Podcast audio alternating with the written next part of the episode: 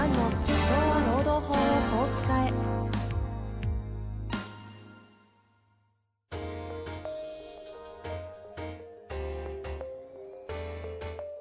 法律の下で展開されるビジネスの世界。ポッドキャスト社長は労働法をこう使えば弁護士の向井蘭が経営者の立場に立って経営者が知っておくべき労働法の基礎だけでなくビジネスに関する法律の問題を分かりやすく解説します。こんにちは、遠藤和樹です。向井蘭の社長は労働法をこう使え。向井先生よろしくお願いいたします。はい、よろしくお願いします。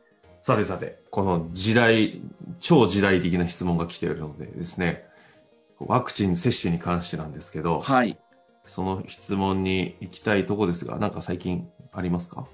うん。まあ、まだ、まだ起きてないけど、おそらくワクチン接種で若干問題起きるのかなっていう気はします。気がしてますかね。まあ、はいせっかくなのでタイムリーな情報でもありますし、質問行きましょうか、今日は。はい。行きたいと思います。えー、すはいごいシンプルな質問ではあるんですが、新型ワクチン接種が日本中で進んでおりますが、弊社でもワクチンの予約が取れた社員が増えてきております。社長からワクチン接種の有無についてのリスト制作を依頼されましたが、これは社員に聞いて情報を集めてしまっても良いものなのでしょうか？といううん。人事とかの立場なんですかね。人事層っぽいですね。ですね。うん。確かにって感じですけうんど。まあ、これは今後問題になるでしょうね。結局ワクチン接種者が半数を超え始めると、はい、はい。会社の中でも打ちたくない人がなんとなく分かってくるわけですよね。はい、はい、はい。そうすると、会食とかこれから増えるじゃないですか。うん食事したりですね。旅行したりとか。すると、その、ワクチン非接種者だけ別部屋とか、うん、うん、うん。うん別の席とか、なるほどね。ありますよね。ああ、出てきそあ、ある気う。しません？そう。なんか、日日本人的な感じで。はいはいはい。で、うん。すごいイメージ湧きますね。うん。うん。で、問題になるの夏ぐらいかなと思ってるんですよね。夏というか8月、7月かな。はい。で、あの、リストを作るっていうのは、目的があったらいいと思うんですよね。目的があれば。ただ目的がじゃあ何かっていうとないんですよね、大体。はいはいはい。なんとなく集めたいっていう情報。うん。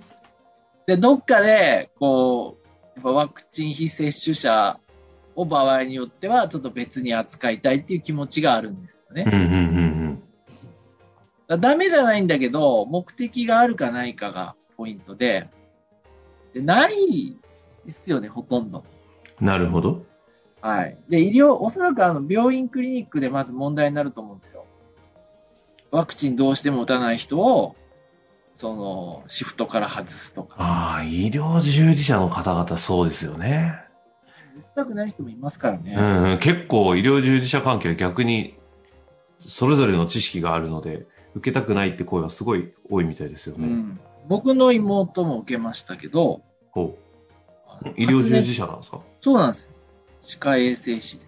あ、そうなんですね。そうなんですで、そう発熱した人は2回目は多いっつって。うーん。あ、もう受けたんですね。もう終わった。うんうん。終わったんですけどね。はい。なんで、まあ、嫌な人は嫌だったりするんですよね。そう。それで、うんと、やっぱり目的もないのに情報を集めるのはちょっとや,、うん、やめた方がいいんじゃないかなっていう気はしますけどね。ああ、これ目的もでもどんな目的かによってだいぶ違いますよね。いや、目的ある場合、ちょっと考えられないですよ。ああの、もちろん、その、発症のリスクは段違いに高くなっちゃうんですけど、非接種者は。じゃあ、発症する確率どのぐらいかって言ったら低いですからね。あ、うんうんじゃあ、医療機関どこでもクラスクラスター起きたか発症者出たかっていうとそうでもないしうん。、確かに。感染者発症者か。だから、具体的な確率でいくと、そこまでこう、なんか隔離したりとか別に扱うほどまでじゃないんじゃないかなって思うんですよね。ああ、うん。ただ、いまあ、そういうデータもないし、問題になると思うんですけど、で、いいアイディアがあって、はい。一つはあのワクチン休暇って言って、あのワクチン接種の当日と翌日休み、有給の休みをあ与えると。これ最結構近、ワクチン休暇聞きますね。そうですね。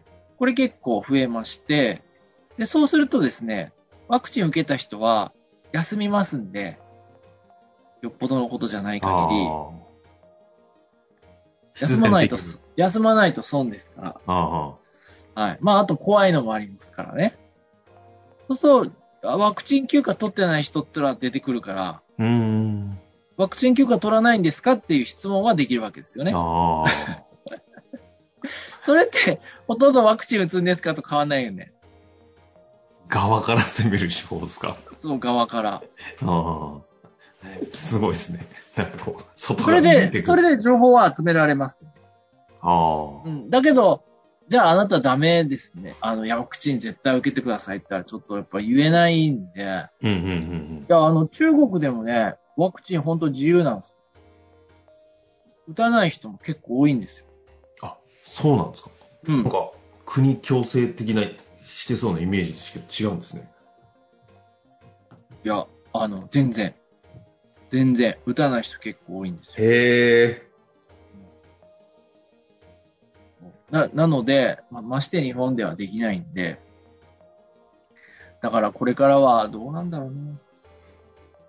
なんかあの、ワクチンの前の段階で、これまでって、大きい、しっかり情報を集めてる会社って、熱が37度超えたら必ず報告。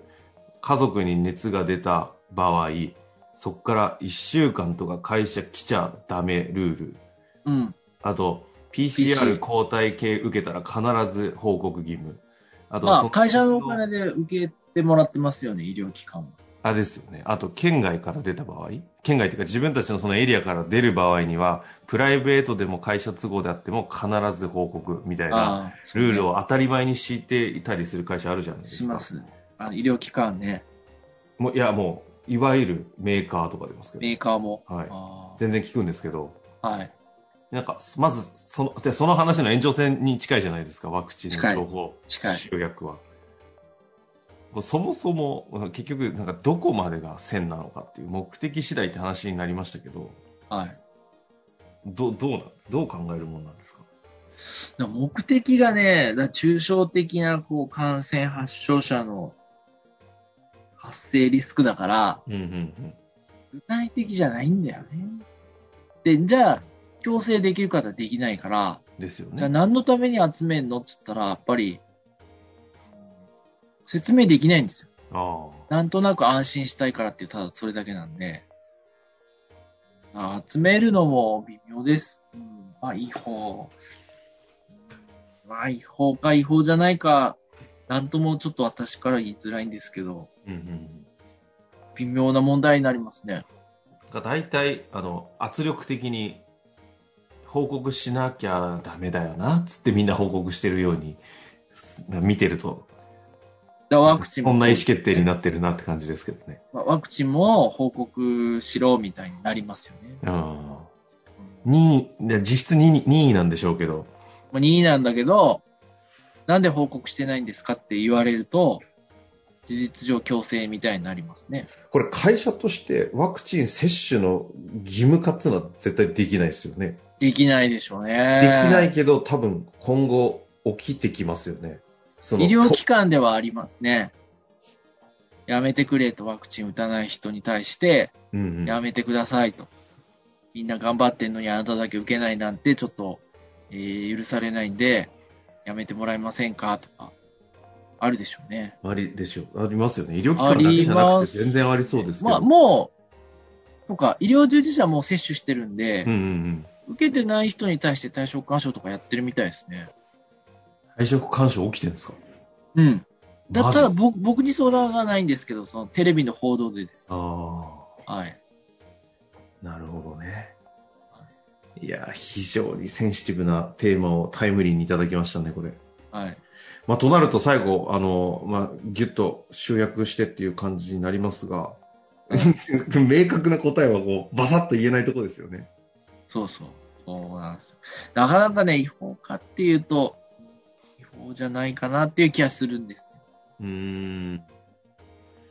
まあそんな中で、経営者側の立場で、か。どうしても情報を集めたいとか、って場合には、直接的には厳しければ、さっきのような、ワクチン休暇とかを使ってやるっていうのは、一個手、手と、手手段としてあるかなと。だから、ワクチンと受けた方が得だよって思わせて受けてもらうのが一番いいと思うんですね。ただ、当然それによって、う、有無、その接種有無をもってして、仕事に何かしらのこう、意思決定の方向を変えていったり、そこを切り分けるとかいう判断をするのは、ダメですよね。受けてるか受けてないかで扱いが変わるっていうのは。例えば、受けてない人間は出張ダメだとか、ああ。ありますね。ありえますね。あと、この会議とかはうん受けてないと受けてない人間は会議体はお客さんいるんでダメとか。ああ参加ダメとか。ありますね。ダメでしょうね、それは。ダメだってマスクしてマスクすれば、その、今でもそんなに感染させてないわけですから、ダメでしょうね、それはうね。んまあ、そういう、そういう話につながるから、ですよね。やっぱり、で、でもなんとなくね、受けてる受けてない分かっちゃいますよね。時間か、時間かかると、時間が経つとね。うんうんうんですね。ですね。はい。まあ、ということで、これから相は当いろんな事例が出てくると思いますので、また取り扱っていきたいと思いますので、質問ありましたらお寄せください。はい。ということで、今日のところ終わりたいと思います。向井先生、はいありがとうございました。ありがとうございました。本日の番組はいかがでしたか？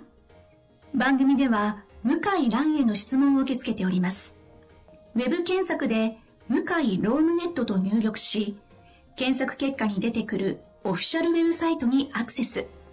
その中のポッドキャストのバナーから質問フォームにご入力ください。たくさんのご応募お待ちしております。